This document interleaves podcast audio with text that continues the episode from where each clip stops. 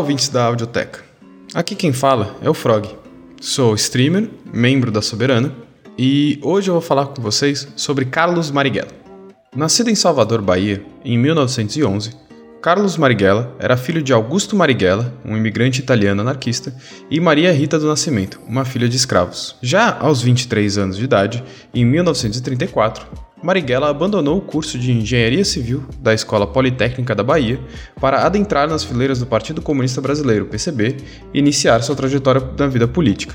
Em 1936, é preso a primeira vez, ficando encarcerado por um ano, e sendo preso novamente em 1939, dessa vez permanecendo na prisão até 1945, quando foi beneficiado com a anistia do processo de redemocratização do país após a Era Vargas. Marighella foi eleito como deputado federal constituinte em 1946 pelo estado da Bahia, ocupando a tribuna 195 vezes em apenas dois anos para fazer seus discursos inflamados. Porém, perdeu seu mandato quando o governo Dutra cassou o registro eleitoral do PCB em 1948, assim iniciando o período de ilegalidade que permaneceria até seu assassinato. Durante os anos 50, Marighella exerceu diversos cargos no partido e participou ativamente das mobilizações importantes, como a luta pelo monopólio estatal do petróleo, contra o envio de soldados brasileiros para a Guerra da Coreia e contra a desnacionalização da economia. Em 1956, Marighella foi fortemente abalado com as denúncias de Nikita Khrushchev sobre Stalin. Porém, em reunião do Comitê Central,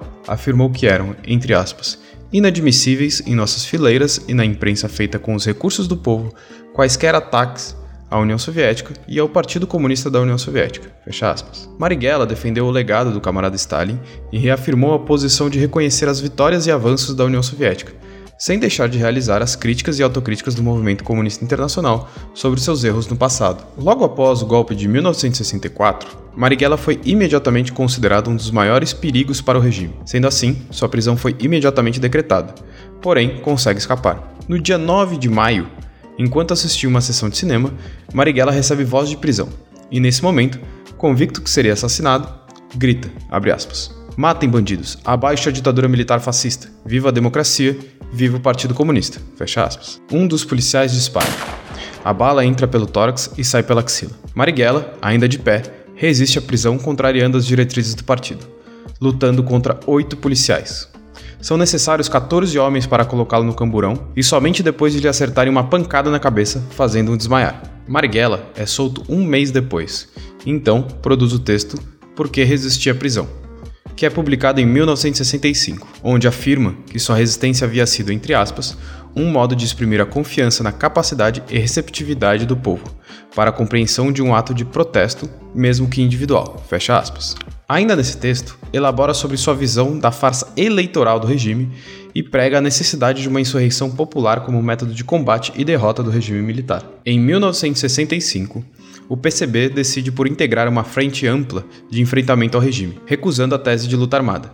Em dezembro de 1966, Marighella escreve o documento Carta à Comissão Executiva do Partido Comunista Brasileiro, no qual se desliga da comissão executiva do PCB, tecendo diversas críticas à linha do partido perante a ditadura, principalmente em relação à proposta de enfrentamento eleitoral ao regime, afirmando que o partido, abre aspas, falta o impulso revolucionário, a consciência revolucionária que é gerada pela luta. Fecha aspas. Nessa carta, Marighella reitera que, abre aspas, há no Brasil forças revolucionárias internas capazes de resistir à ditadura e ir à luta. E é verdade que o pensamento leninista bota por toda a parte onde o proletariado faz sentir sua influência. Fecha aspas. Já em 1967, Marighella vai a Havana para participar da Conferência da Organização Latino-Americana de Solidariedade, a OLAS, cuja finalidade era romper com o imobilismo dos partidos latino-americanos e impulsionar os movimentos revolucionários no continente, a despeito da orientação do partido. E lá escreve o texto Algumas questões sobre a guerrilha no Brasil, dedicado à memória de Che Guevara. E, ainda em Cuba, fica sabendo de sua expulsão do partido por insubordinação. Antes mesmo de retornar ao Brasil, Marighella funda o Agrupamento Comunista de São Paulo, cujos princípios eram o dever de todo revolucionário é fazer a revolução. Não se pede licença para praticar atos revolucionários e só se tem um compromisso: com a revolução. O agrupamento, depois de conseguir adeptos em outros estados, passa a chamar-se Ação Libertadora Nacional, ALN, em 1968. As ações de guerrilha urbana começaram em 1969, pouco depois da promulgação do Ato Institucional número 5, o AI-5, em 13 de dezembro de 1968, que marcou um endurecimento sem precedentes do regime militar. Marighella participou pessoalmente de várias investidas e, em junho desse ano, escreveu o Mini Manual do Guerrilheiro Urbano, concebido claramente sobre a inspiração do exemplo cubano, tendo em vista a Guerra de Libertação Nacional, quando a partir do apoio das massas. Abre aspas. Os guerrilheiros derrubarão a ditadura e sacudirão o jugo norte-americano. Fecha aspas. A revolução era vista como um fenômeno social que depende de armas e dinheiro. Eles existem no país. Basta ter os homens que possuem posse deles, disse Marighella. Já em agosto de 1969, Marighella chefia um grupo de 12 homens que invade a estação da Rádio Nacional, em Piraporinha, São Paulo, e levou ao ar um manifesto contra o governo anunciando uma grande ação que aconteceria em breve. Tratava-se então do sequestro do embaixador norte-americano Charles Elbrick, realizado no Rio de Janeiro em conjunto com o Movimento Revolucionário 8 de Outubro, MR8, no dia 4 de setembro, em meio à crise política provocada pela substituição do presidente Arthur da Costa e Silva, gravemente enfermo, por uma junta militar formada por ministros das três Forças Armadas. O embaixador foi libertado em troca da publicação de um manifesto pela imprensa e do envio para o exterior de 15 presos políticos pertencentes a diversas essas organizações. Marighella torna-se o inimigo número um da ditadura militar. E na noite de 4 de novembro de 1969, na Alameda Casa Branca, em São Paulo, é emboscado por um esquadrão policial comandado pelo delegado Sérgio Fleury. O carro em que estava foi fuzilado, o que levou sua morte na hora.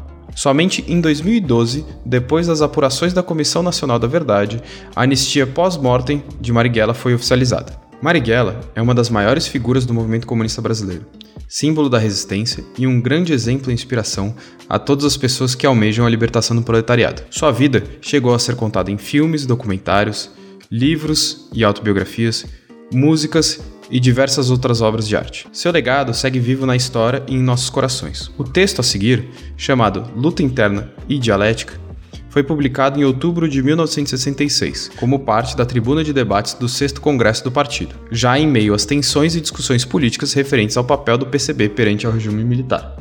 Tratando no âmbito um pouco mais pessoal, Marighella para mim foi uma figura extremamente importante para minha radicalização política. É, ter conhecido ele primeiro como figura de resistência à ditadura militar, depois ido atrás das suas obras, entendido o seu ponto de vista, entendido o marxismo-leninismo, para mim trouxe à tona a realidade do que é resistência no Brasil, do que é a resistência proletária no Brasil e o que é comprometimento com a causa da libertação do proletariado. Então, Marighella, é, além de um grande guerrilheiro, além de um grande comunista, para mim, particularmente, é uma grande fonte de inspiração e eu acredito que com essa história que vocês acabaram de ouvir e a leitura que vocês vão ouvir em breve, vocês entendam um pouco do porquê eu estou falando isso e por que a importância do camarada para a história do movimento proletário brasileiro.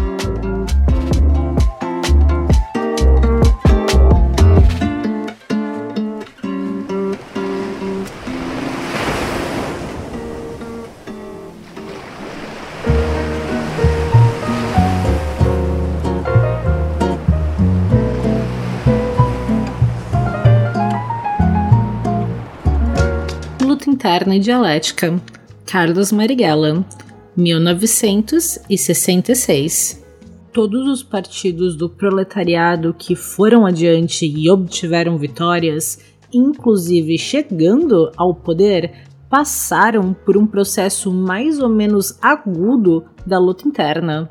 Isso aconteceu na União Soviética, na China, em Cuba e em outros países. A experiência histórica brasileira mostra, por sua vez, que todos os passos para frente em questões de orientação ou de correção de erros na vanguarda do proletariado sempre foram acompanhados de intensa luta interna. Foi isso que deu em 42 a 45, no período do Estado Novo, e em 56 a 58, o período da discussão do culto à personalidade. E é o que se dá agora, no período da derrota imposta ao nosso povo pelo golpe militar fascista de 1 de abril de 1964, que é a luta interna. Como e por que ocorre no Partido Marxista do Proletariado, a luta interna é o choque que sobrevém no seio do partido quando se confrontam ideias contrárias relacionadas com a prática na atividade dos militantes. A dialética marxista incumbe-se de explicar o mecanismo da luta interna e sua natureza intrínseca, isto é, sua natureza própria, peculiar. A dialética marxista mostra que no mundo tudo é interrelacionado, tudo se desenvolve, quer que seja da natureza, da sociedade humana ou do pensamento a vanguarda do proletariado brasileiro, que é um organismo social vivo representando interesses políticos e ideológicos de uma determinada classe, não foge aos princípios da dialética marxista. O que se passa na vanguarda de nosso proletariado obedece às leis fundamentais da dialética marxista.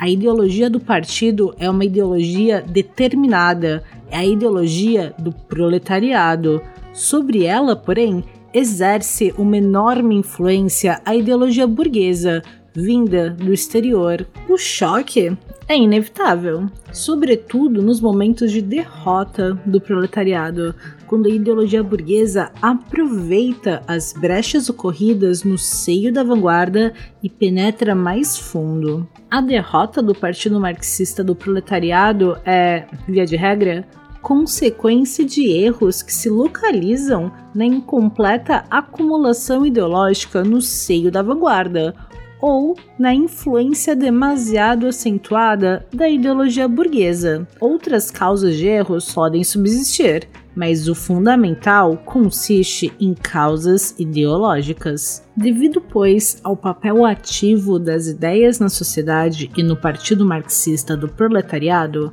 a luta interna deve obrigatoriamente ser tratada como luta ideológica, não podendo ser levada a efeito com resultados positivos se não obedecer às leis da dialética materialista, aos princípios da filosofia marxista. Sob o ponto de vista dos princípios, o primeiro cuidado na luta interna é não tratá-la como luta entre inimigos. O partido, em seu conjunto, luta contra os inimigos de classe. Sua finalidade é assegurar a direção da luta de classes dos trabalhadores e, como consequência, a direção da luta de todo o povo pela sua libertação, a paz, o progresso e o socialismo. A luta interna é chamada luta interna no Partido Marxista do Proletariado exatamente para diferenciá-la da luta que ele, o Partido Marxista, trava e dirige em nome dos interesses políticos e ideológicos do proletariado e de todo o povo, contra os inimigos da classe operária e da nação brasileira, contra o imperialismo, contra o latifúndio, contra as classes exploradas, contra tudo que freia o progresso, a marcha para frente. A luta interna não é um reflexo da luta de classes, nem a própria luta de classes no interior do partido. No interior do partido não há tal, porque o partido não é uma organização composta de classes opostas. Os membros do partido lutam pelos objetivos de classe do proletariado e esforçam-se para que a sua consciência seja uma só a consciência do proletariado. Os conflitos que surgem no partido não provêm de choques de classes diferentes atuando internamente, mas de influências ideológicas da classe que exteriormente são hostis ao desenvolvimento da consciência de classe do proletariado e de seu partido. Os que discordam no interior do partido não são inimigos de classe. As discordâncias são uma contingência dialética do desenvolvimento da consciência e devem ser toleradas e admitidas normalmente. Na luta interna, não se trata de liquidar quadros, não se trata de aplicar medidas de coação quando a luta interna é encarada como luta de classes no interior do partido, estamos em face de um desvio, de um desvirtuamento do marxismo e sua filosofia. Ter a luta interna na conta de luta de classes ou de uma forma de luta de classes é um procedimento que estimula a prepotência, favorece o clima do culto à personalidade, fomenta o poderio individual ou a luta de grupos. É igualmente errôneo considerar a luta interna como luta desordenada, visando a desrespeitar o centralismo democrático, princípio diretor da estrutura e funcionamento do partido, onde a unidade e a disciplina permanecem necessária e obrigatoriamente como fundamentos partidários difundir a intolerância, exercer qualquer tipo de coação, liquidar quadros, fracionar, abalar a unidade e a disciplina são métodos condenáveis e condenados na luta interna. Não sendo uma luta entre inimigos, a luta interna tem que obedecer necessariamente a um método capaz de fazer avançar o partido marxista do proletariado, sem destruí-lo internamente e sem debilitar a sua unidade ou enfraquecê-lo perante o inimigo de classe.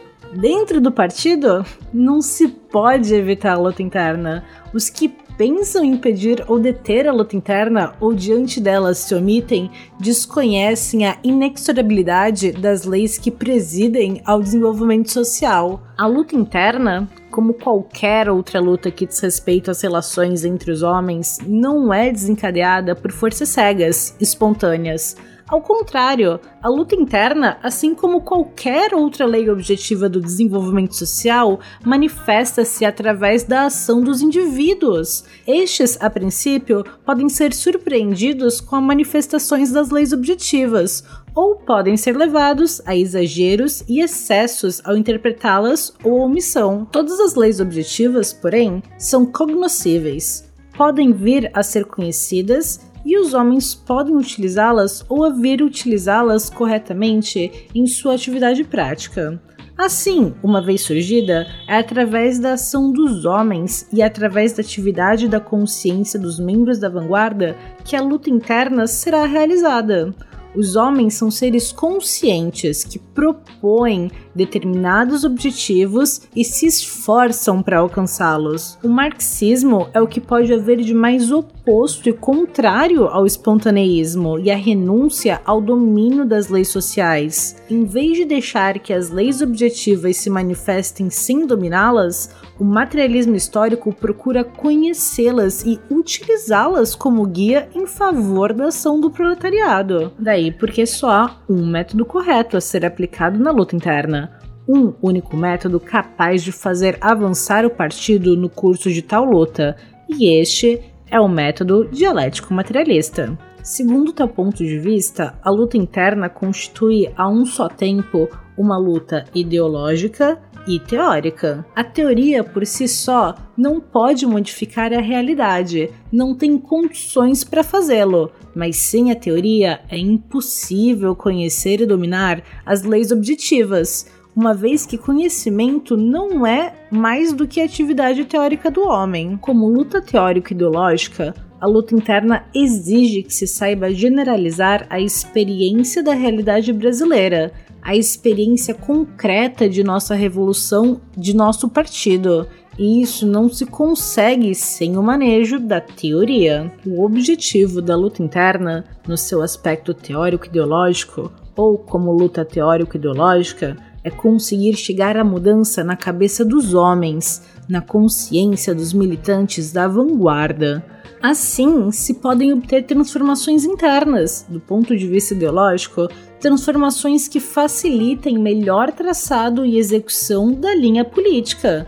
Tudo está em obter um avanço na acumulação ideológica, em melhorar a condição ideológica do partido em favor das concepções proletárias. A luta ideológica, aliás, ou a luta teórico-ideológica, não é uma luta abstrata ela só tem valor quando interrelacionada com a luta política, levando-se em conta que, se as coisas não forem vistas sob o ângulo da ideologia de classes do proletariado, nada se conseguirá no terreno da política. Por exemplo, sobre o governo Goulart, a linha política foi levada a uma derrota, a de 1 de abril, em consequência da falta de condições ideológicas ou seja, de nossa parte, a existência da profundas ilusões de classe na burguesia, ao lado de uma flagrante submissão à política do governo, então empenhado na luta pelas reformas de base. Todos os partidos a homens, teóricos ou práticos,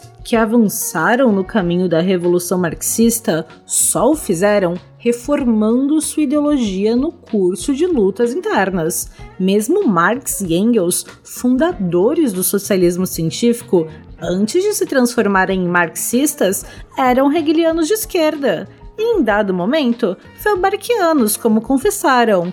Não teriam superado suas posições de democratas radicais se não se colocassem sobre o ângulo de visão do proletariado e não tivessem mudado sua ideologia. O caso de Cuba é outro exemplo. Ali, reformas ideológicas foram efetivadas no curso da luta interna, e à medida que se foi dando, na prática, o emprego da crítica e da autocrítica.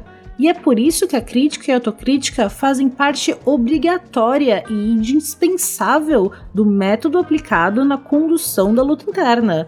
É necessário não esquecer, nesse caso, que o emprego da crítica e autocrítica exige como ponto de prática fixar uma posição de classe, a posição de classe do proletariado, para o exame dos erros cometidos.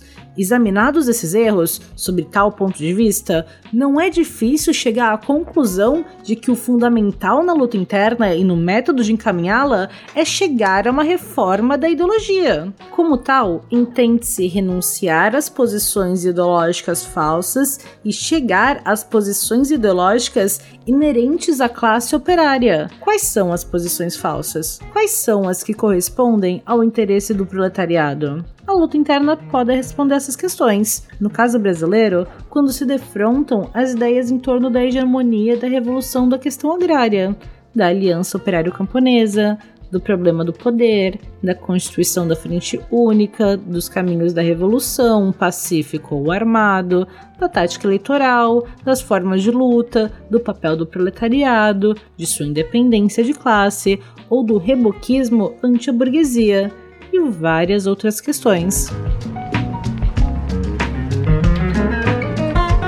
Este foi mais um episódio da Audioteca Crítica. Caso você tenha gostado do nosso conteúdo, considere nos apoiar no Apoia-se www.apoia.se barra Muito obrigado pela sua audiência e até a próxima.